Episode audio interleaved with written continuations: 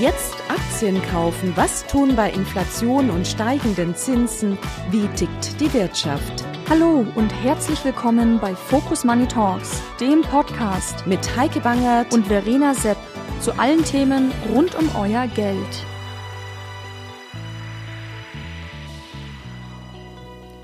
Hallo und herzlich willkommen bei Focus Money Talks.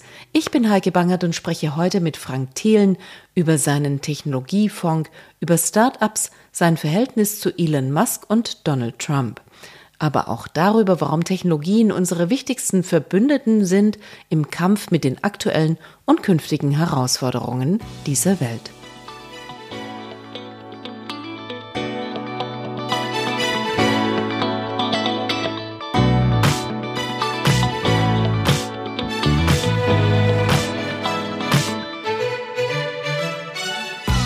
Frank, herzlichen Dank, dass du heute Zeit hast, mit mir bei Focus Money Talks zu sprechen über Technologie, über deinen Fonds, über das Unternehmertum, Startups, über das Scheitern und dann aber auch wieder das Aufstehen. Also aber erstmal an der Stelle natürlich herzlich willkommen. Ja, vielen Dank, dass ich bei dir sein darf. Hinfallen, aufstehen, die Welt verändern. Das ist der Titel deiner Autobiografie und dein Lebensmotto. Ich frage mich dann natürlich, gehört Bewahren auch dazu und gibt es irgendwann mal den Punkt, wo du sagen würdest, jetzt reicht's, jetzt könnte ich damit aufhören? Nein, also äh, bewahren, ich will mich immer weiterentwickeln. Ich glaube, gerade jetzt äh, stehen wir nochmal vor spannenderen Zeiten. Wir alle haben gerade diese KI-Revolution an der einen oder anderen Stelle erlebt und immer wenn man etwas wagt, dann kann man auch mal hinfallen. Stetigkeit ist dabei bei wichtig. Deswegen bin ich auch schon über seit 20 Jahren im, im Venture Capital unterwegs und auch im, im Public Equity Market planen wir sehr, sehr lange, mit auch einer Langfristperspektive unterwegs zu sein. Aber dieses immer wieder was Neues zu probieren, immer mal in den Grenzbereich reinzugehen, das wird immer dazugehören. Also ein ein Hinfallen am besten kontrolliert gehört dazu und das Aufstehen, weitermachen, das zu lernen und zu reflektieren, das bleibt bestehen. Lass uns ganz kurz über dich sprechen. Ich weiß, man muss sich eigentlich gar nicht vorstellen. Ich möchte es trotzdem ganz gerne tun. Also ich habe gelesen, Informatikstudium wurde abgebrochen. Du hast das erste Unternehmen aufgebaut, wurdest zum Gründer von Startups. Manche waren erfolgreich, manche waren das eben nicht. Heute bist du Investor und Fondsmanager und mit die Höhle der Löwen Hierzulande warst du dann sowas wie der Dieter Bohlen der Start-up-Szene bekannt wie ein bunter Hund. Also du bist noch keine 50 und es ist schon relativ viel passiert. Das ist vielleicht auch, was dich unterscheidet zu manchen Unternehmern, die tatsächlich eben immer an der gleichen Sache arbeiten. Was meinst du, was kommt noch? Oh, äh, manchmal fühlt sich so an, als würde es alles gerade erst anfangen, als äh, hätte ich quasi in den letzten Jahrzehnten lernen dürfen, meine, meine Ausbildung absolviert und äh, jetzt, jetzt darf es richtig anfangen, weil man muss, äh, glaube ich, die Welt wird jeden Tag komplexer und man braucht auch diese Erfahrung, man braucht die Ressourcen. Ich habe heute ein, ein Team hier, wo wir jetzt gerade in äh, unserem Büro aufnehmen von Physikern, Chemikern, Biologen, Kapitalmarktexperten, herausragenden Informatikern. Ich habe das gewisse Kapital, natürlich in einer deutlich kleineren Dimension als aus den USA von, von anderen erfolgreichen Unternehmern, aber ich habe ein gewisses Kapital und all das kommt jetzt zusammen, die Erfahrung, das Team, das Kapital und ja, es fühlt sich so an, als äh, würden wir jetzt gerade erst loslegen. Es ist doch ein Unterschied irgendwie zu dem, was ich schon erwähnt hatte, also Familienunternehmen oder irgendwie jemand, der ein über Generationen hinweg ein Unternehmen leitet. Was ist der Unterschied? Warum machst du das eine, also das, was du machst, warum nicht das andere? Wow, ich glaube, das ist auch historisch bedingt. Also ich zum Beispiel bin ja nie in einem, in einem, Familienunternehmen groß geworden, als dass ich jetzt sagen könnte, ich hätte jetzt Sennheiser oder Miele oder, oder etwas in der nächsten Generation weitergemacht. Äh, die Beratung jetzt in McKinsey oder auch eine Deutsche Telekom, was ein herausragendes Unternehmen ist, hat mich äh, so nie gereizt. Und die, die Startups haben dann viel Spaß gemacht und ich durfte in dieser Industrie bleiben, durfte, durfte dort äh, wachsen und da bin ich auch sehr beständig. Aber dass das dann Startups sind, die wir ja überdurchschnittlich lange halten, ja, wir haben Whole 19 und auch ganz viele andere, die wir schon weit über zehn Jahre halten. Äh, wir sind auch bis heute noch Lilium-Shareholder. Äh, also wir sind schon, haben schon eine, eine, eine langfristige Perspektive für Startups, aber kommen da immer mal Dinge dazu und, und gehen da auch, gehen da auch mal Dinge, Dinge schief. Das gehört dazu. Wir als Freigeist haben, glaube ich, ja, sind schon viele Dekaden unterwegs, auch mit den gleichen Leuten. Das ist ja der, der Marc Sieberger und der Alex Koch als, als meine engsten Partner und wir arbeiten über 20 Jahre zusammen. Also da ist eigentlich eher fast äh, Familienunternehmertum, äh, Beständigkeit bei uns. Und doch betonst du die Disruption für Technologie auch und sagst, da wachsen Chancen daraus. Lass uns mal auf deinen Fonds kommen. 2021 aufgelegt, das war vielleicht nicht gerade der günstigste Zeitpunkt, den man sich hätte raussuchen können. Auf Deutsch zehnmal DNA oder auf Englisch 10 times DNA Disruptive Technologies. Du hattest bei Kleinanlegern sehr, sehr hohe Erwartungen geweckt. Du hattest gesagt, es wäre eine Wertverdreifachung der Anlagen über vier bis acht Jahre drin. Und dann nach sechs Monaten war nur noch die Hälfte davon da. Inzwischen sind die Verluste so bei 40 Prozent. Wir müssen sagen Buchverluste. Und die Frage ist halt schon, hattest du den Mund zu voll genommen? Hattest du einfach zu viel versprochen? Also wichtig dabei ist, dass ich das immer formuliert habe für mich selber. Ich bin ja selber der größte Anleger bei uns. Ich habe über 10 Millionen Euro von meinem eigenen äh, Kapital in den Fonds investiert. Meine, meine Frau ist investiert. Alle Partner hier sind sehr umfangreich investiert. Und das ist das, was ich damals ähm, dazu gesagt habe, sind meine, meine eigenen Erwartungen. Wo investieren wir? Wir investieren in Unternehmen, die ein starkes Wachstum haben. Wir kommen aus dem Venture Capital. Und das Interessante ist, dass es jetzt im, im Public Market durch Specs und, und, und andere Dinge einfach sehr frühphasige Unternehmen gibt, in die man investieren kann. Technologieunternehmen, die früher gar nicht äh, so an der Börse gehandelt wurden und diese Option in diese Unternehmen zu investieren. Da gibt es natürlich auch viele Verlierer. Das ist genau unser Job, die Gewinner zu erkennen durch massive Investitionen in Research, Due Diligence-Prozesse und so weiter.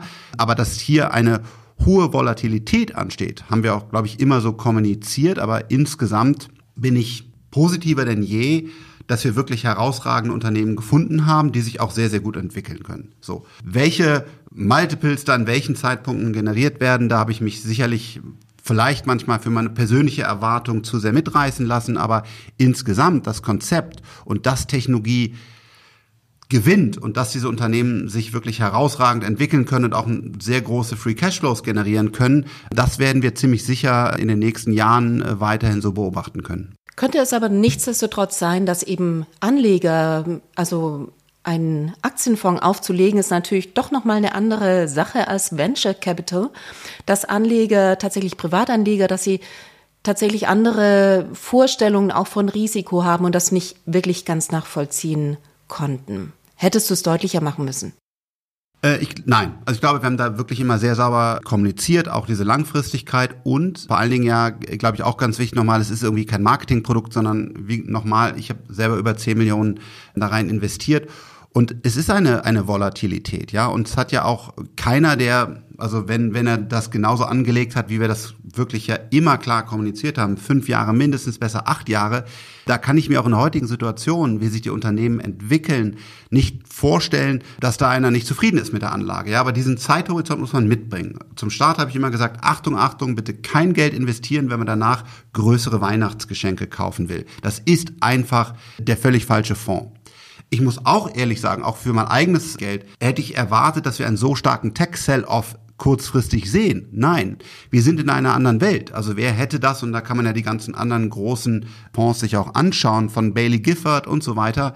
Ich glaube, keiner hätte mit diesem starken Zinsanstieg gerechnet, mit dieser hohen Inflation. Deswegen mussten wir die Zinsen anheben, mit diesem Krieg und so weiter. Deswegen will ich mich gar nicht rechtfertigen, sondern genau diese Sondersituation haben wir ja als mögliche, unwahrscheinliche Option vorhergesehen und deswegen eben nicht gesagt, pass auf, Tech geht immer weiter hoch, auch gerne kurzfristig, geht in unseren Fonds. Ganz im Gegenteil. Wir haben wirklich immer vom Staat gesagt, fünf bis acht Jahre mindestens. Wir haben die Sparpläne, die übrigens super angenommen wurden. Also dadurch erzeugt man ja dieses Dollar Cost Average. Also ich investiere jeden Monat einen kleineren Betrag. Haben wir ganz stark in den Vordergrund gestellt.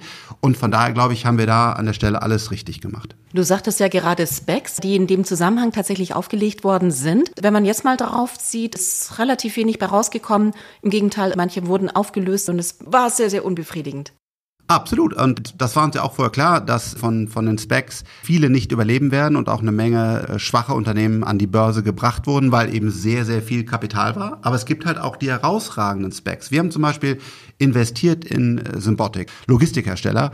Und da haben wir über dem, über dem Ausgabepreis investiert. Ich glaube, bei ungefähr 11 Dollar haben wir unsere Position aufgebaut. Und die hat sich jetzt mehr als verdoppelt. Und die haben wir jetzt auch wieder abgebaut, weil sie genau halt auch unseres Discounted Cashflow Modells her getroffen hat. Also eine ganz tolle Erfolgsstory für unsere Anleger als Spec. Andere Specs sind gerade sehr stark unterbewertet. Wir haben zum Beispiel ähm, Hyperfine bei uns, was, was mit negativen Enterprise Value tradet, wo wir uns aber die Mühe gemacht haben, das wirklich tiefgreifend zu analysieren und sind der festen Überzeugung, dass der Markt auch bald reflektieren wird, dass das Unternehmen deutlich besser ist. Also, wird man in drei bis vier Jahren einen Schlussstrich unter die Specs ziehen oder ein, eine Summe ziehen, dann werden da ganz, ganz viele von entweder nicht mehr da sein oder auch deutlich unter den 10 Dollar Ausgabepreis traden. Aber auch einige werden deutlich drüber traden und sind unfassbar tolle Chancen. Und wir glauben, dass wir durch harte Arbeit und konsequentes Handeln hier eine sehr gute Quote erzielen können. Und bisher hat das auch oftmals gut funktioniert. Mhm. Lass mich trotzdem nochmal nachfragen. Es ist ja tatsächlich so, dass die Frage gestellt werden darf oder sollte. Das, was du machst, ist im Bereich von Private Equity und Venture Capital und auf der anderen Seite Investmentfonds, also Publikumfonds für Privatanleger. Du sagst, es geht zusammen. Andere, wenn man sich die Kommentare anhört, und ich meine jetzt nicht nur ähm, die Kommentare auf Social Media, da hört man ja alles Mögliche, sondern tatsächlich eben auch solche, die jetzt sagen, Moment mal, man muss das ganz sehr klar trennen, weil ganz offensichtlich falsche Erwartungen geschürt werden. Also nochmal die Frage, geht das zusammen? Also erstmal sind es ja zwei verschiedene Firmen und zwei verschiedene Ansätze. Und eines ja, äh, also PI machen wir gar nicht, ja. Private Equity, das ist, glaube ich, jetzt falsch da reingekommen, sondern wir machen Venture Capital und äh, wir machen Public Equity. Und das ist ja nicht zusammen, sondern Venture Capital hat völlig andere Eigenschaften, hat noch ein viel höheres Risiko, ist sehr inliquide.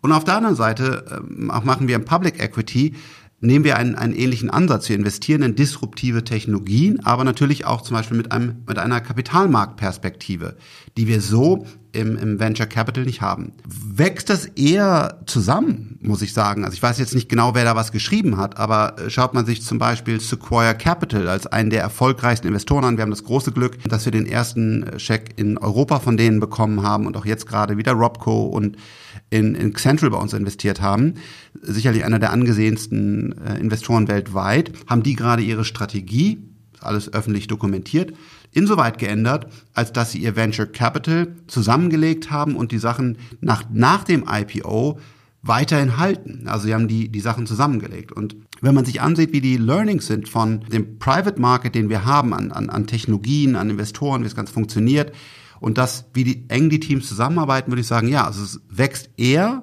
im Technologiebereich zusammen. Es ist aber nicht so, dass die Zeiten, als du den Fonds aufgelegt hast, das war von gerade noch gut, man konnte es vielleicht nicht sehen, zu aber sehr schlecht binnen kurzer Zeit. Du hattest es schon erwähnt, Zeiten haben sich komplett geändert und man kann das auch ablesen im Venture Capital Markt. Also wenn man mal auf das Jahr 2022 guckt, ich habe jetzt nur mal Zahlen für Deutschland mir rausgeguckt, war da ein Rückgang von 29 Prozent.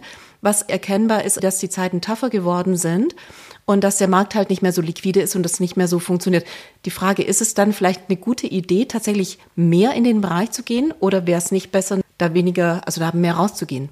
Ich kann jetzt zu unserer Strategie im Private Market kommen, Venture Capital. Und im Venture Capital haben wir ähm, nach meinen Zahlen minus 80 Prozent Capital, das fresh deployed wird. Also da haben wir eine viel, viel deutlichere einen Rückgang des, des Kapitals. Und unsere Antwort ist darauf, wir, wir arbeiten langfristig und investieren weiterhin in diesen Markt rein, weil wir herausragende Köpfe, hoffentlich breit aufgestellte Gründerteams mit herausragenden Ideen finanzieren und die auch langfristig sehr gut funktionieren werden. Und ich bin ja schon durch viele Krisen gelaufen. Ich habe ja 99 zum Beispiel erlebt, 2008 und so weiter. Und wir haben einfach in unserem äh, Venture Capital Geschäft über 20 Jahre hinweg herausragende Returns generiert. Da waren auch schlechte Jahre dabei. Es waren brillante Jahre dabei und es waren gute Jahre dabei. Es war aber insgesamt haben wir einfach einen sehr, sehr guten äh, Return hier generiert. Und es mag Leute geben, die Market Timing können. Ich glaube nicht daran, dass es die gibt, aber das ist, musst du mir sagen, wenn du jemanden kennst, der den Markt timen kann. Aber bei dem würde ich auch gar nicht investieren, weil ich daran nicht glaube, sondern man muss eine klare Strategie haben. Und unsere Strategie ist, wir glauben daran, dass Technologie die Welt stark verändern wird und dass herausragende Köpfe mit Kapital durch den Einsatz den, wie wir ihn genannt haben, den Baukasten der Zukunft. Also das sind äh, natürlich KI, 3D-Druck, Quantencomputer und so weiter, diese ganzen Technologien, dass die wirklich Märkte komplett verändern und dann diese unfairen Vorteile generieren, wo sie auf einmal deutlich günstiger Energie produzieren, Energie speichern, Menschen von A nach B bringen oder herausragende Nahrung sehr effizient herstellen, die gesund ist und so weiter. Das ist alles das, was man an Robotics und Chips, was man auch in unserem Portfolio findet. Und dieser Trend ist mehr als intakt. Gibt es immer wieder Phasen im Markt, wo dann Aktien fallen oder wo weniger Venture Capital in den Markt rein, reingemacht? Absolut. Übrigens, Berkshire Hathaway, ähm, der, der Manager Warren Buffett, hat, glaube ich, dreimal über 50 Prozent seines Wertes verloren. Das spricht natürlich heutzutage keiner mehr drüber, aber bitte schau es nach. Also ähm, das gehört absolut dazu und äh, auch er sagt ja, er glaubt auch nicht an Timing, wir auch nicht. Und äh, von daher, wir haben im, im Venture Capital einen langen Track Record. Wir werden den jetzt ganz ruhig im, im Public Market aufbauen. Jetzt in dieser Erholungsphase, Year to Date, wie man das sagt, kann man ja auch sehr einfach auf Fondweb oder anderen vergleichen. Sind wir nach reinen Kryptofonds, meines Wissens nach, haben wir die beste Performance gezeigt. Wir haben noch einen langen Weg vor uns. Wir müssen noch viel lernen. Aber wir haben auch vieles richtig gemacht. Und ja, es war ein unglücklicher Start vom Timing her. Wir machen kein Timing. Insgesamt sind wir sehr, sehr zufrieden. Die Performance seit Jahresanfang habe ich mir natürlich angeguckt, das sehe ich auch. Aber die Frage, die ich mit der Frage vorher verknüpft habe, war natürlich schon, wenn sich die Finanzierungsbedingungen eben so stark verschlechtern, dann muss man vielleicht tatsächlich eben auch auf mehr Punkte geben, dass man sagt, man guckt Solidität, wie sind die Unternehmen aufgestellt? Das ist natürlich in dem Bereich, hat man das Wachstumspotenzial vor Augen. Aber ist es nicht so, dass du sagst, ich achte dann eben tatsächlich auch mehr auf die Punkte, die ich normalerweise nicht so betrachten würde. Also sicherlich haben wir da was gelernt, uns optimiert und wir, ich glaube, es ist auch im Internet verfügbar. Ich habe gerade mit Marvin, was unser Finanzchef ist, ein längeres Webinar gegeben, ähm, dass wir zu jeder einzelnen Position im Fonds ein detailliertes Discounted Cashflow Modell erstellen. Das ist viel Arbeit. Die nehmen wir uns aber weil wir uns genau das so wichtig ist. Man kann halt eben in diesen Zeiten, in denen wir sind, weil die Nachfolgefinanzierung nicht mehr so leicht sichergestellt ist, muss man die Finanzen des Unternehmens deutlich tiefgreifender verstehen, weil früher, wenn man ein gutes Produkt und starkes Wachstum und tolles Management hatte, hat man sehr leicht eine Anschlussfinanzierung im Public wie im Private Market bekommen. Genau, und das bekommst du jetzt nicht mehr. Genau, das ist heute nicht mehr der Fall. Das heißt, wir schauen uns zum Beispiel, nehmen wir Hyperfine, das ist sicherlich eines der progressivsten Investments, was wir haben. Da schauen wir uns dann genau an, hat das Unternehmen ausreichend Cash mit unseren Annahmen, als dass es in die Profitabilität oder drei Jahre laufen kann, bis wir glauben, wir kommen in andere Finanzierungsebenen und das Unternehmen nochmal deutlich mehr gezeigt hat, was immer das ist. Forschungsergebnisse, Produkt, Sales ist bei jedem Unternehmen verschieden. Schauen wir uns genau an. Und deswegen ist unser Portfolio auch so gut gelaufen jetzt in diesem Jahr. Und wir achten da sehr genau drauf. Und wir haben drei Unternehmenskategorien definiert. Das heißt, wir haben eben die, die sehr stabil sind vom, vom Cashsteuer, die nie wieder eine Finanzierung brauchen, und dann andere und so weiter. Das haben wir genau im Portfolio-Management aufgebaut, um dann für unser Produkt, was übrigens immer nur eine Beimischung in einem Portfolio sein sollte, das haben wir auch immer sehr klar gesagt und das ist auch heute noch ganz wichtig, ist das für den einen zwei Prozent ist das für den anderen fünf oder sogar zehn Prozent in einem langfristigen progressiven Portfolio? Das muss jeder für sich entscheiden. Aber unser Fonds ist nichts dafür, dass man da 50 Prozent seines liquiden Vermögens investiert. Ja? Und ich glaube, dafür haben wir genau die, die richtige Mischung gefunden. Und wir haben auch nochmal neu den Small und Mid Cap veröffentlicht. Gleiche Strategie, gleiches Research, aber halt eben die großen Baidus, Teslas und so weiter fallen raus.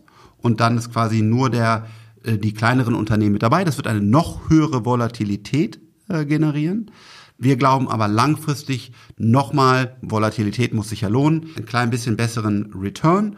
Und so kann dann jeder auch genau den richtigen Fonds quasi aussuchen, um dann sein, wenn er denn Technologie haben will, in seinem Portfolio-Mix hinzuzufügen. Frank, würdest du sagen, weil du sagtest, du hattest die Strategie angepasst, dass man das hätte vorher auch schon machen können? Habe ich nicht gesagt. Das ist mir enorm wichtig. Die Strategie wurde nicht angepasst. Wir sind von vornherein mit der Strategie immer gleich geblieben und gestartet. Das, was wir angepasst haben, ist, dass wir jetzt auf im, nur im Finanzbereich, die, die Strategie des Fonds ist gleich geblieben, dass wir sagen, ist ausreichend Runway vorhanden, weil wir durch einen glauben wir, nicht länger als 24 Monate, aber er könnte sogar 24 Monate laufen, durch einen Finanzierungscrunch laufen, sowohl im Private als auch im Public Market. Warum? Weil wir auf einmal hohe Zinsen auf Cash bekommen. Das hat sich ja geändert und damit konkurriert die Finanzierung eines Unternehmens mit einen möglichen Zinssatz in USA von über 5% garantiert. Und das ist jetzt komplex, warum, aber das führt dazu, dass quasi weniger Finanzierungsbereitschaft da ist. Die Frage ist aber schon trotzdem, wir standen ja vor diesen Zinserhöhungen. Also hätte man tatsächlich das Modell nicht vorher schon mal ein bisschen anpassen müssen? Also, das ist natürlich jetzt äh, im Nachhinein total einfach zu sagen. Das hat nur zwei Probleme. Also erstens, glaube ich, gibt es auch Teams, die noch länger, noch erfolgreicher, noch erfahrener sind als wir. Das ist, äh, das ist ein Bailey Gifford, das ist ein äh, Sequoia Capital und wie die alle heißen. Hat das irgendeiner von denen gemacht? Nein. Auch ein Warren Buffett übrigens hat das nicht gemacht. Er ist nur in einer völlig anderen Kategorie, nämlich Value, und deswegen läuft, laufen seine Sachen gerade gut. Aber es gab auch schlechte Value-Zeiten, wo er dann sein Fonds deutlich gefallen ist. Ich glaube, das Schlimmste, was man machen kann, ist als Manager ein Fähnchen im Wind zu sein und versuchen herauszusagen, vorherzusagen, wie sich die Zinsen entwickeln. Das ist doch verrückt. Schau dir doch mal an, selbst wenn du ein, ein, die Forecasts von Goldman, die Forecasts von JP und wie sie alle heißen, wirklich tolle, herausragende Banken. Nenn mir gerne bessere, wenn du sie hast. Und dann geh doch mal zurück und schau dir, wie die die Zinsen vorhergesagt haben. Und heutzutage zu sagen, das hätte man sehen können, ist einfach nicht kompetent. Weil die Vorhersagen waren einfach völlig andere. Und ich kann es auch heute auch noch gar nicht vorhersagen. Deswegen glaube ich, dass es enorm wichtig ist, dass man eine Strategie hat. Bei uns heißt die, wir investieren in disruptive Technologieunternehmen und die auch konsequent durchführt. Ich glaube auch nicht, dass unsere Aufgabe ist, zum Beispiel zu hedgen oder Cash-Positionen aufzubauen, sondern wir sind der Long-Only-Baustein in einem Portfolio.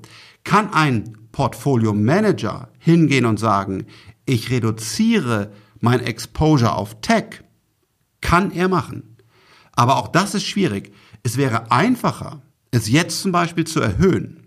Das heißt, wenn man sieht, ich will perspektivisch Gold aufbauen oder was auch immer, und dann sagen, wenn es gefallen ist, kaufe ich nach, das ist, glaube ich, okay. Oder Dollar Cost Average. Aber das im Vor Vorhinein zu versuchen, die Zinsen vorherzusagen, versuchen, wie sich der Markt entwickelt, zum Beispiel ein, einer meiner äh, Menschen, mit dem ich mich öfters austauschen habe, Henrik Leber, ein wirklich brillanter, sehr, sehr erfahrener Kopf, der sagt auch genau das. Ich kann es nicht vorhersagen. Und natürlich hatte er die Aktien auch drin, weil auch selbst er kann nicht sagen, wie sich irgendwie Zinsen genau entwickeln. Also ich glaube, man sollte eine Strategie haben, die durchziehen. Nur in diese Fondsmanager würde ich persönlich investieren und im Nachhinein zu sagen, ha, Frank, hättest du da sehen können, der Krieg war doch klar und die Zinsen sind doch gestiegen, warum hast du da noch Tech-Aktien gehabt? Ich glaube, das ist nicht kompetent. Den Neuen Markt, den haben wir beide noch mitgekriegt. Es gab ja da tatsächlich eben auch Verwerfungen, die sich so ähnlich angeführt haben, wie jetzt bei Aktien, die 80 Prozent ihres Wertes an den Börsen eingebüßt haben. Wir haben noch nicht solche Insolvenzen gesehen, die, die damals irgendwie gang und gäbe waren. Gibt es denn irgendwas, was sich jetzt wirklich total überrascht hat? Im Zusammenhang sagst, das ist relativ ähnlich oder das hat mich schon sehr überrascht, weil wir sind letztlich gar nicht so hoch gelaufen wie damals. Ja, also der neue Markt war sicherlich eine deutlich andere Situation. Die Unternehmen hatten damals keine oder keine relevanten Umsätze. Die Bewertungen waren total überzogen. Das haben wir teilweise in den, auf dem Peak jetzt vor kurzer Zeit auch gesehen, wo Unternehmen mit einem 60er Umsatzmultiple äh, getradet sind. Aber ich glaube, dass das Entscheidende zu dem neuen Markt ist, dass das jetzt wirklich passiert. Also ein Palantir hat halt wirklich Umsätze, wird auch profitabel und steigt weiter, weil es wirklich Wert bringt. Und im neuen Markt hatten wir ganz viele tolle Ideen, aber der Markt war noch gar nicht bereit dazu und die Umsätze standen gar nicht dagegen. Das heißt, teilweise traden unsere Unternehmen, die wir jetzt im hohen Wachstum haben, traden die auf vier, fünf Mal Gewinnmultiples, also eher, also äh, äh, total günstig und auch total. Es geht gar nicht darum, dass sie noch weiteres Kapital brauchen. Also ähm, das ist nicht vergleichbar mit dem mit dem neuen Markt, wo wenig Substanz da war, eine Menge Hype. Gab es jetzt auch Hype? Ja, aber es gibt sehr, sehr viel Substanz. Und das ist genau unser Job, das Ganze zu unterscheiden. Was ist Hype? Und es gibt auch unserer Meinung nach, selbst ein Nvidia, tolles Unternehmen, aber glaube ich, da kann man auch natürlich total verschiedener Meinung sein, relativ hoch bewertet. Deswegen werden wir Nvidia, auch, auch wenn es vielleicht in unsere Strategie reinpassen würde, aktuell nicht kaufen, weil wir eben genau sagen, es ist für uns zu hoch bewertet. Es gibt aber in dieser Phase jetzt Technologieunternehmen, die stark wachsen, die aber auch aus Finanzgesichtspunkten sehr, sehr attraktiv bewertet sind. Also was völlig anderes als am neuen Markt damals. Was ist mit Aktien so wie Zoom oder Shopify, die wirklich tolle Geschäftsmodelle haben, an der Börse aber sehr, sehr viel eingebüßt haben? Ja, ich glaube, da muss man mal reingehen und, und schauen, warum sollten diese Unternehmen weiter wachsen? Ja, und da kann man bei Zoom zum Beispiel, die wir nicht im Portfolio haben, die ich aber persönlich als relativ attraktiv bewertet finde. Aber das ist wirklich meine persönliche Meinung, wir haben sie nicht im Portfolio. Aber da muss man sich die Frage stellen, wird Zoom sich gegen Teams und so weiter durchsetzen können? Weil Teams wird gebundelt, kostenfrei mit Microsoft. Ob das so korrekt ist oder nicht, ist auch eine politische äh, Frage, die heiß, heiß diskutiert wird. Und braucht denn überhaupt noch irgendeiner Zoom, ja? Also ich, ich glaube schon, weil das Produkt halt meiner Meinung nach besser ist, aber es ist halt auch ist es nicht einfach zu beantworten. Und deswegen, weil es auch nicht disruptiv ist und weil es keinen unfairen Vorteil ist, ist es bei uns im, im Portfolio nicht drin. Shopify hat einen unfairen Vorteil, nämlich, dass dort Kunden, die eben nicht auf Amazon verkaufen wollen, wo sie einen sehr, sehr hohen Wegzoll an, an Amazon zahlen, weil die einfach diese Marktmacht haben, sondern die wollen den eigenen Shop betreiben, weil sie damit den Deckungsbeitrag deutlich erhöhen können und weil sie das dann über ihre Social Media, über Newsletter, andere Kanäle quasi ihren Shop direkt bespielen. Und es gibt keinen anderen Anbieter, den, den wir kennen würden, der so eine gute Shop-Software hat, die so einfach aufzusetzen ist, die so zuverlässig funktioniert, die so viel Integrationen hat, dann automatisch mit HubSpot und den ganzen anderen Systemen. Und jetzt gehen sie ja noch hin und bauen ihre eigene Logistik auf ihr eigenes Payment und so weiter. Das heißt, Shopify ist dieser ganz klare Winner, wenn man eben nicht bei Amazon kauft. Und das, deswegen hatten wir die im Portfolio gut gekauft. Und als sie dann aber auch gewisse Werte, Multiples wieder erreicht haben und wo wir gesagt haben, das können wir nicht mehr abbilden, haben wir sie wieder verkauft. Also aktuell sind sie bei uns nicht mehr im Portfolio, weil wir glauben, dass sie jetzt wieder recht sportlich bewertet sind. Aber auch da da kann man total verschieden dran ansehen. Ich kann auch Leute verstehen, die Shopify lange und über Generationen halten wollen, weil es ist ein herausragender Gründer, es ist ein herausragendes Unternehmen, es ist sehr, sehr stark und sehr gut.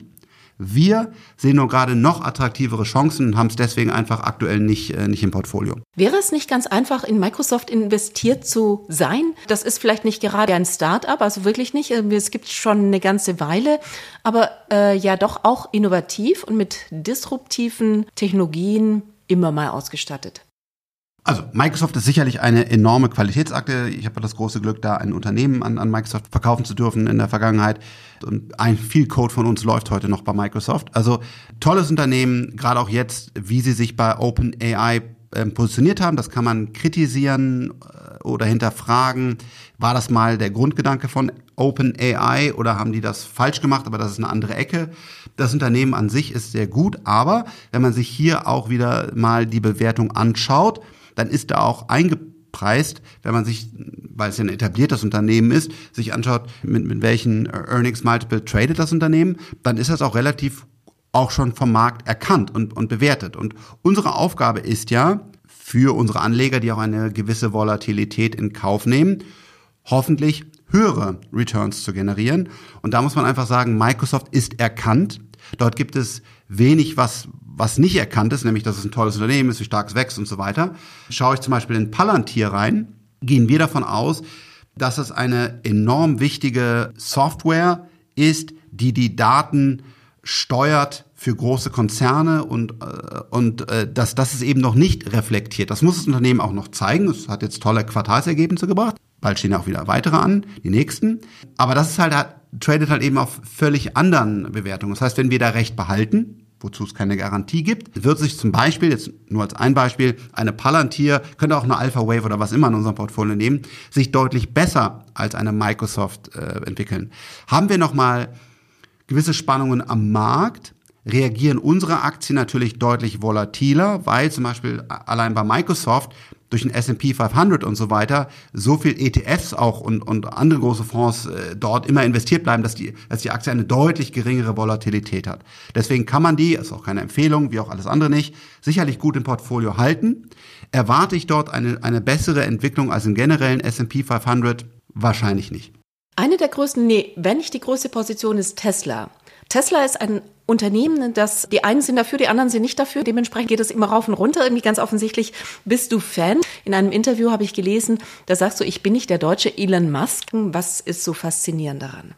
Ja, als erste, man braucht Headlines, die sich klicken. Äh, das brauche ich dir nicht zu erklären. Äh, wie kommst du der Aussage? Äh, ein Redakteur fragt mich, bist du der deutsche Elon Musk? Und ich sage, ich bin nicht der deutsche Elon Musk und das nehmen Sie dann als Headline. Ansonsten würde ich so eine Aussage, die natürlich total klar ist, auch es keine Aussage bedürft, bedarf, überhaupt nicht treffen. Also so kommst du zu dieser Headline und, und, und zu dieser Aussage, die du jetzt gerade zitiert hast. Da muss man ganz klar trennen. Das eine ist Elon Musk als Unternehmer, als Mensch. Ich darf ihn ja auch im sehr, sehr kleinen Umfang äh, auch, auch persönlich kennen, immer wieder mal erleben. Und äh, das andere ist Unternehmen Tesla. Fange ich also mal mit der persönlichen Seite an, Elon Musk. Ich glaube, oder mein Zeugnis, er ist ein, einer der wichtigsten Denker und Macher, die wir jemals erlebt haben. Und ich glaube, dass er ein ein guter Mensch ist und dass er die Dinge wirklich macht, um uns voranzubringen. Und äh, Twitter kann man ganz heiß diskutieren, hat er das immer alles total smooth gemacht? Nein. Aber insgesamt, wie er die Algorithmen verändert, wie er das Unternehmen Richtung Profitabilität bringt, wie er eine Free Speech nach vorne bringt, wie er dann wieder guckt, dass, dass die Community kontrolliert, ob Aussagen richtig sind und so weiter. Ich glaube, das macht er, macht er alles äh, sehr, sehr gut. Und natürlich auch gerade jetzt der Launch von der neuen Rakete, eine völlig andere Dimension der Rakete, ähm, wird dann in den Medien teilweise zerrissen, obwohl es wirklich einfach, man kann es nicht anders sagen, wir, wir schießen ja auch unsere Satelliten mit, mit SpaceX hoch, war ein herausragender Erfolg und kein Experte, den ich irgendwie ernst nehmen könnte, würde es anders sehen. Also ich glaube, er wird da sehr viel kritisiert, ähm, weil er oftmals... Also vor allem wird er für Twitter eben sehr viel kritisiert, für die Art und Weise, wie er mit seinen Mitarbeitern umgeht, wie er Accounts öffnet. Ähm, da gibt es schon, glaube ich, ein paar Punkte, die man sehen könnte, die nicht optimal gelaufen sind. Genau, da kann man verschiedener Meinung zu sein. Ähm, er polarisiert und ich glaube, dass heute äh, wir ein besseres Twitter haben, als wir das früher hatten. Also das kann man auch faktisch durch Algorithmen und sehen, wie viel Hate Speech und so weiter passiert da. Und äh, finde ich jetzt geil, dass Donald Trump äh, auf Twitter tweeten darf? Nein, weil ich finde, er ist ein schrecklicher Mensch. Ich persönlich finde das. Finde ich das richtig, ihm die Stimme zu verbieten, wenn er nicht ganz klar gegen Gesetze widerspricht? Nein, weil mir das dann doch noch wichtiger ist, weil ich einfach nicht daran glaube, dass wenn man für mich persönlich empfundene Idioten unterdrückt, ist, glaube ich, der falsche Weg, aber das führt ganz weit. Das heißt, Elon Musk als Mensch, als Unternehmer finde ich wirklich herausragend. Es hat nichts damit zu tun, wie wir in unserem Investment Committee, in dem ich auch keinen Superporata oder irgendeine Stimme habe, sondern wir als Team gemeinsam Investmententscheidungen treffen, ob und wie wir in Tesla investieren, welche Gewichtung das in unserem Fonds hat. Da liegen ganz klare Finanzmodelle dahinter, wo wir sagen, dass wir für unsere Anleger ein sehr gutes Chance-Risiko-Verhältnis sehen. Und das würde jetzt auch so weit führen, warum wir Tesla mit FSD, der eigenen Chip-Entwicklung, dem Dojo-Netzwerk, den Versicherungsengel, Energie, sowohl in der Produktion als in der Speicherung und so weiter, warum wir glauben, dass das eins der, der oder vielleicht sogar das herausragendste Tech-Unternehmen der Welt ist. Es hat auch schon eine hohe Marktkapitalisierung, das muss man auch ganz klar sagen. Wir glauben dann nicht, äh, dass sich das nochmal verzehnfachen wird. Es gab ja auch gerade von einem anderen Tech-Fonds da sehr, sehr hohe äh, Möglichkeiten bei Tesla. Aber wir glauben im Chance-Risiko-Verhältnis, mit wie viel Upside wir da noch sehen, äh, versus wie viel Downside, äh, ist es deswegen bei uns eine, eine größere Position, übrigens auch nicht die größte. Und das hat aber absolut Finanz- und auch natürlich technologische Analysen Hintergründe und nicht, ey, der Frank findet Elon ist ein super Typ, was ich finde, das hat gar nichts damit zu tun, wie wir hier bei 10x DNA ähm, Portfolioentscheidungen treffen. Frank, lass uns noch auf eine Sache kommen, bevor wir über Technologie sprechen und über die neuen Fonds. Was mich wirklich sehr interessiert ist, das sagtest du ja auch Hate Speech im Zusammenhang Elon Musk. Mhm. Ganz viel wurde eben auch getwittert. Du bist auch ein Typ, der polarisiert. Wie gehst du damit um? Also ich meine, ich habe Kommentare gelesen, die werde ich jetzt hier alle gar nicht wiederholen. Aber zumindest das klingt nicht gut. Aber das hat, das wurde ja auch in einer gewissen Weise provoziert. Wie gehst du damit um?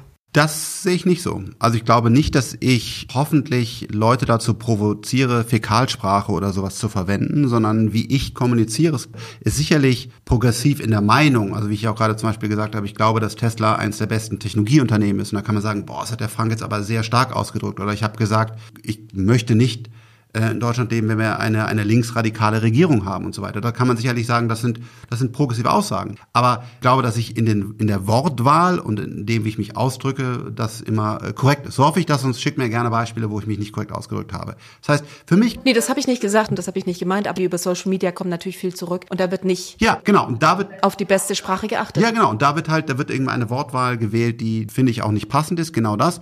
Und ähm, wenn man persönlich angreifend ist, finde ich immer, zeigt derjenige, dass er selber ein Problem hat. Ansonsten könnte er einfach in Ruhe mit vernünftigen Worten sagen, hey, das sehe ich aber total anders, weil wenn wir eine deutlich links ausgerichtete Regierung hätte, dann hätte das folgende Vorteile und das siehst du nicht und das finde ich auch total gut. Da kann man ja in einen Dialog gehen. Das heißt, Das wird immer wieder passieren und man muss natürlich auch sagen, Bekanntheit und, äh, und Erfolg polarisiert mehr. Das heißt, das, da bekommt man dann mehr zurück. Ich sehe auch gerade bei Politikern, ich bin auch mit einigen befreundet, unfassbar, was, was das glaube ich noch schlimmer, was, was, was, also das ist wirklich, also unfassbar, was, was da unter den, äh, was da auf Social Media passiert. Und das gehört dazu, auch zu DAX-CEOs und so weiter. Also das, das muss man halt mit einkalkulieren. Mir kann man den Mund nicht verbieten. Also ist egal, wie Leute da irgendwie Gas geben und versuchen, irgend, irgendwelche wilden Geschichten über mich, Unwahrheiten zu verteilen. Mich interessiert's nicht. Wir machen hier in Ruhe unser Ding. Äh, ich habe natürlich ein professionelles Medienteam mittlerweile dahinter was dann schaut, gibt es auch sinnvolle Sachen, worauf wir reagieren sollten oder wo wir auch mal den Dialog suchen sollten, absolut. Aber ansonsten ist mein Tag auch so voll und so durchgetaktet mit wirklich wichtigen Themen, als dass ich da keine Zeit verschwende. Das wichtige Thema bleibt Technologie. Du sagst ja, Disruption, das ist das, was die Wirtschaft antreibt. Ich glaube, es gibt ein paar Herausforderungen, die wir managen müssen in Zukunft. Wir haben den Klimawandel, wir haben ein demografisches Problem, es gibt viele geopolitische Probleme. Pandemien. Was sind die Technologien, wo du sagen würdest, das ist das der Punkt, wo wir tatsächlich in die Zukunft gucken, was wir unbedingt brauchen? Oh, ich glaube, wir, genau, wir haben leider so viele Herausforderungen vor uns, als dass Technologie so wichtig wird, dass es der einzige Weg heraus ist. Und hier müssen wir auch kluge ähm, Technologieentscheidungen treffen. Also wir glauben zum Beispiel, dass Wasserstoff gar nicht so weitreichend eine Lösung ist, wie das manche glauben. LNG-Terminals sind ein, ein, unserer Meinung nach zu, für die aller, allermeisten Anwendungsfälle eine dumme Idee. Also ich glaube, wir brauchen Technologie, wir müssen sie klug einsetzen und wir müssen dann mutig sein, sie schnell und progressiv auszurollen. Denn wir brauchen schnell Lösungen. Wir haben einfach ein Problem mit, der, mit dem Umweltschutz gehabt. Das heißt, wir haben einfach ja, saumäßig gelebt, also ich auch, ich bin absolut mit, mit dabei und wir brauchen dafür jetzt Lösungen. Wir haben Krankheiten, wir würden gerne, dass die Menschen sich besser ernähren, dass wir, dass wir die Medizin voranbringen. Also ich glaube, wir haben viele Herausforderungen. Bildung fehlt, das, das ist auch Technologie meiner Meinung nach ein wichtiger Baustein, dass eben nicht die falschen Politiker mehr gewählt werden und so weiter. Und das, was, was unsere Überzeugung ist, Technologie war der Weg leider auch dahin, die industrielle Revolution, deswegen verbrennen wir heute Öl, Gas und so weiter, deswegen haben wir so viel Plastik, ähm, deswegen haben wir auch Pandemien, weil wir mit Flugzeugen und anderen, was ja eigentlich toll ist, Menschen verbunden haben und so weiter. Aber wir glauben nicht daran, dass der Schritt zurück der richtige Weg ist, sondern wir müssen sogar noch weiter nach vorne, wo KI zum Beispiel auch reguliert wird, um dann halt grüne Energie zu haben, um uns gut zu ernähren, um, um, um so sicher zu reisen, um Menschen mit der neuen Art und Weise von Medizin, DNA, Programmierung und so weiter zu helfen, als dass wir hier alle friedlich und gut auf unserem Planeten weiterhin leben können. Also das ist unsere Überzeugung, sowohl im Venture Capital als auch bei 10x DNA. Und deswegen sollte man auch hoffentlich bei jeder einzelnen Investment, was wir machen, sehen, wie das hilft, dass wir ein, dass die Welt ein klein bisschen besser wird. Also wird Technologie das große Thema bleiben. Du hattest jetzt zwei Fonds aufgelegt. Das eine, darüber hattest du schon gesprochen, das ist der Nebenwertefonds. Also das ist nochmal irgendwie ein bisschen kleiner als das, was 2021 kam. Das andere ist letztlich irgendwie eine Kopie dessen, aber ohne Kryptoaktien. Also, warum hast du die Kryptoaktien rausgenommen? Und dann reden wir gleich nochmal über den Nebenwertefonds. Ja, also genau, Kryptoaktien sind es nicht, also, also eine andere, andere Art und Weise Exposure äh, dort zu erzeugen. Am liebsten würde ich Krypto-Coins halten und das darf man leider wegen der Regulierung noch nicht. Und was ist die Idee? Also ich bin ja selber Kunde meines Fonds und ich spreche mit ganz vielen Freunden, die auch umfangreich bei uns investiert sind. Und ich habe zum Beispiel einige Freunde, die sind total aktiv in Krypto, die, die, die haben ein viel, viel größeres Krypto-Exposure und die hassen das, wenn man Finanzprodukte nimmt um quasi dann die Entwicklungen von einzelnen Kryptowährungen abzubilden. Weil das ist für die quasi, jetzt mal ganz hart gesprochen, das geht nicht. Ja, ich brauche meine eigenen Keys, sonst sind es nicht meine Coins und ich muss die selber verwalten. Und ich kann auch diese Philosophie total nachvollziehen. Ich kann es nur halt in dem Fonds als Native Coins nicht abbilden. Plus, die wollen natürlich ein viel, viel größeres Krypto-Exposure haben. Wir haben ungefähr immer fünf Prozent. Und deswegen haben wir gesagt, machen wir einen Fonds, wo diese Leute investieren können. Und bei uns haben sie nur die Technologieaktien und was sie in Krypto an direkten Coins, Staking und viel größeren prozentuellen Exposure haben wollen, können sie selber machen. Also du sprichst dich jetzt nicht gegen Kryptowährungen aus, sondern das Gegenteil. Nee, das Neutrale, also auch nicht das Gegenteil, sondern wir sind bei den 5%, sind wir dabei. Wir sind auch nicht bullischer geworden, wo wir gesagt hätten, lass uns mal 10% Krypto halten, sondern wir sind einfach neutral geblieben und haben einfach eine Konfiguration für die Leute gefunden, die ihre Coins anders verwalten wollen oder die nicht unsere Meinung teilen und sagen, 5% Krypto-Exposure finde ich gut, sondern sagen, ich will gar kein Krypto-Exposure. Das wäre aber, also ich empfehle hier so oder so nichts, aber das würde ich persönlich so nie machen, sondern ich glaube, ein gewisses Krypto-Exposure zu haben, ist enorm gut, weil es eine von vielen Technologien ist, die leider auch hoch volatil ist, aber insgesamt würden wir sagen, in fünf Jahren äh, sollte sich besonders die Ethereum-Plattform sehr gut entwickeln. Wir sehen das an den Entwicklern, an den Assets under Management, an den Smart Contracts. Also wir beobachten das sehr genau und die entwickelt sich hervorragend. Deswegen hochvolatil, aber man sollte Crypto Exposure haben. Will jemand mehr haben oder sieht das anders als wir, kann er jetzt quasi Krypto ausschalten. Genau, ein Satz noch zum Nebenwertefonds oder vielleicht auch drei. Da geht's, da geht's letztlich darum, dass man all diejenigen nochmal covert und mit reinnimmt, die vielleicht noch volatiler sind, noch höhere Chancen haben, aber ähm, wo man tatsächlich eben auch damit umgehen muss, können muss, pardon. Genau, es gibt ein, es gibt ein großes Übereinstimmung äh, der, der Portfolien und oben fallen quasi die Baidus, die Palantirs, die Teslas und so weiter, die fallen raus. Das haben wir prozentual unten mehr Platz. Was passiert? Die so oder so schon etwas progressiveren Aktien, die auch in dem, in dem äh, Disruptive Technologies drin sind, bekommen prozentual mehr Anteile. Plus wir haben einen Teil unten an so frühphasigen Unternehmen, die wir noch nicht in den Disruptive Technologies mit reinnehmen wollen, die dann da reinwachsen könnten, die unten quasi nachkommen. Das sind dann irgendwie 10, 10 bis 20 Prozent. Das heißt, die, die Small- und Mid-Caps werden prozentual ein bisschen größer und wir haben nochmal 10, 20 Prozent noch progressiver, noch frühphasige Unternehmen dabei. Insgesamt ist die Strategie exakt die gleiche und ist quasi einfach nur so ein, will ich, ich verstehe, wenn einer sagt, warum soll mir, soll mir 10x DNA für eine Managementgebühr, die wir auch brauchen, weil wir echt ein großes Team haben und hoffentlich auch gute Arbeit machen, für eine Palantir, eine Baidu und eine Tesla zahlen, weil das kann ich auch selber halten. Ne, das ist okay, das, das kann man, kann man verstehen.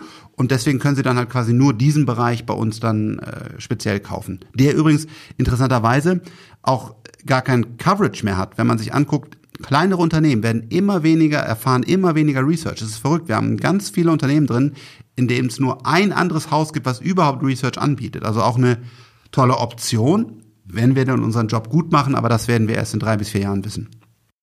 Genau. Auf jeden Fall kann man jetzt schon feststellen, einen besseren Zeitpunkt als Ende 2021 wird es hoffentlich jetzt zu diesem Zeitpunkt geben, auch wenn du das Timing nicht besonders schätzt. Aber dadurch, dass wir so weit runtergekommen sind und ein paar der Themen irgendwie schon hinter uns gelassen haben, dürfte man davon ausgehen, also ich wage es tatsächlich mal zu sagen, wir kommen dann irgendwie Jahre später darauf zurück und dann können wir es sehen. Vielen herzlichen Dank dass du dir die Zeit genommen hast, dass wir heute über Technologie sprechen konnten. Es gibt noch tausend andere Themen, die, wir, die man hätte da anknüpfen können. Das wollen wir dann einfach das nächste Mal machen. Danke jedenfalls für die Zeit. Eine letzte Frage habe ich noch zu KI, weil das ist ja natürlich ganz interessant. Ist vielleicht mein Arbeitsplatz in Gefahr? Das hatten wir als Journalisten immer nicht gedacht, weil wir dachten, ja, kluge Worte ist, das wird das Internet schon nicht können. Dann kam ChatGPT und man siehe da, es war nicht immer richtig, aber hörte sich doch zumindest mal ganz gut an. Gibt es denn deiner Meinung nach irgendwas KI, wo du sagst, da wäre mal dein Job oder meiner in Gefahr? Also ja und nein. Ähm, erstmal, ich glaube, dass, dass dein Job genauso gefährdet ist wie mein Job. Äh, das ist ja das Interessante, es ist eben nicht der, das Servicepersonal, die, äh, die Krankenschwester oder der Schreiner oder Schreinerin oder was auch immer, sondern es sind eben die Knowledge Worker. Es sind Leute wie du, die Texte schreiben, es sind Leute wie ich, die Research machen oder hochkomplexe Entscheidungen treffen. Das ist eigentlich sehr, sehr interessant. Oder der Radiologe, ganz, ganz hochqualifiziert oder der Anwalt. Und ähm, aber jetzt ist die Frage, ist dein oder mein Job gefährdet? Das liegt daran, ob meine persönliche Einschätzung, ob du KI nimmst und es nutzt und damit deutlich produktiver wirst. Das heißt, du bist, du wirst zum Hybrid aus KI und deiner eigenen Lebenserfahrung. Ansonsten wirst du deinen Job verlieren. Und das gleiche für mich. Entweder schaffe ich es, noch deutlich effizienter und besser Analysen zu machen, Entscheidungen zu treffen und so weiter weil ich KI mit mir dazu nehme. Wenn der Frank einfach so weiterarbeitet, wie er heute arbeitet und glaubt, er ist der super krass tolle Investor, dann werde ich in zwei, drei Jahren einfach keinen Job mehr haben, weil andere Leute, die KI zu ihrer Lebenserfahrung hinzuziehen, einfach mich links und rechts überholen werden.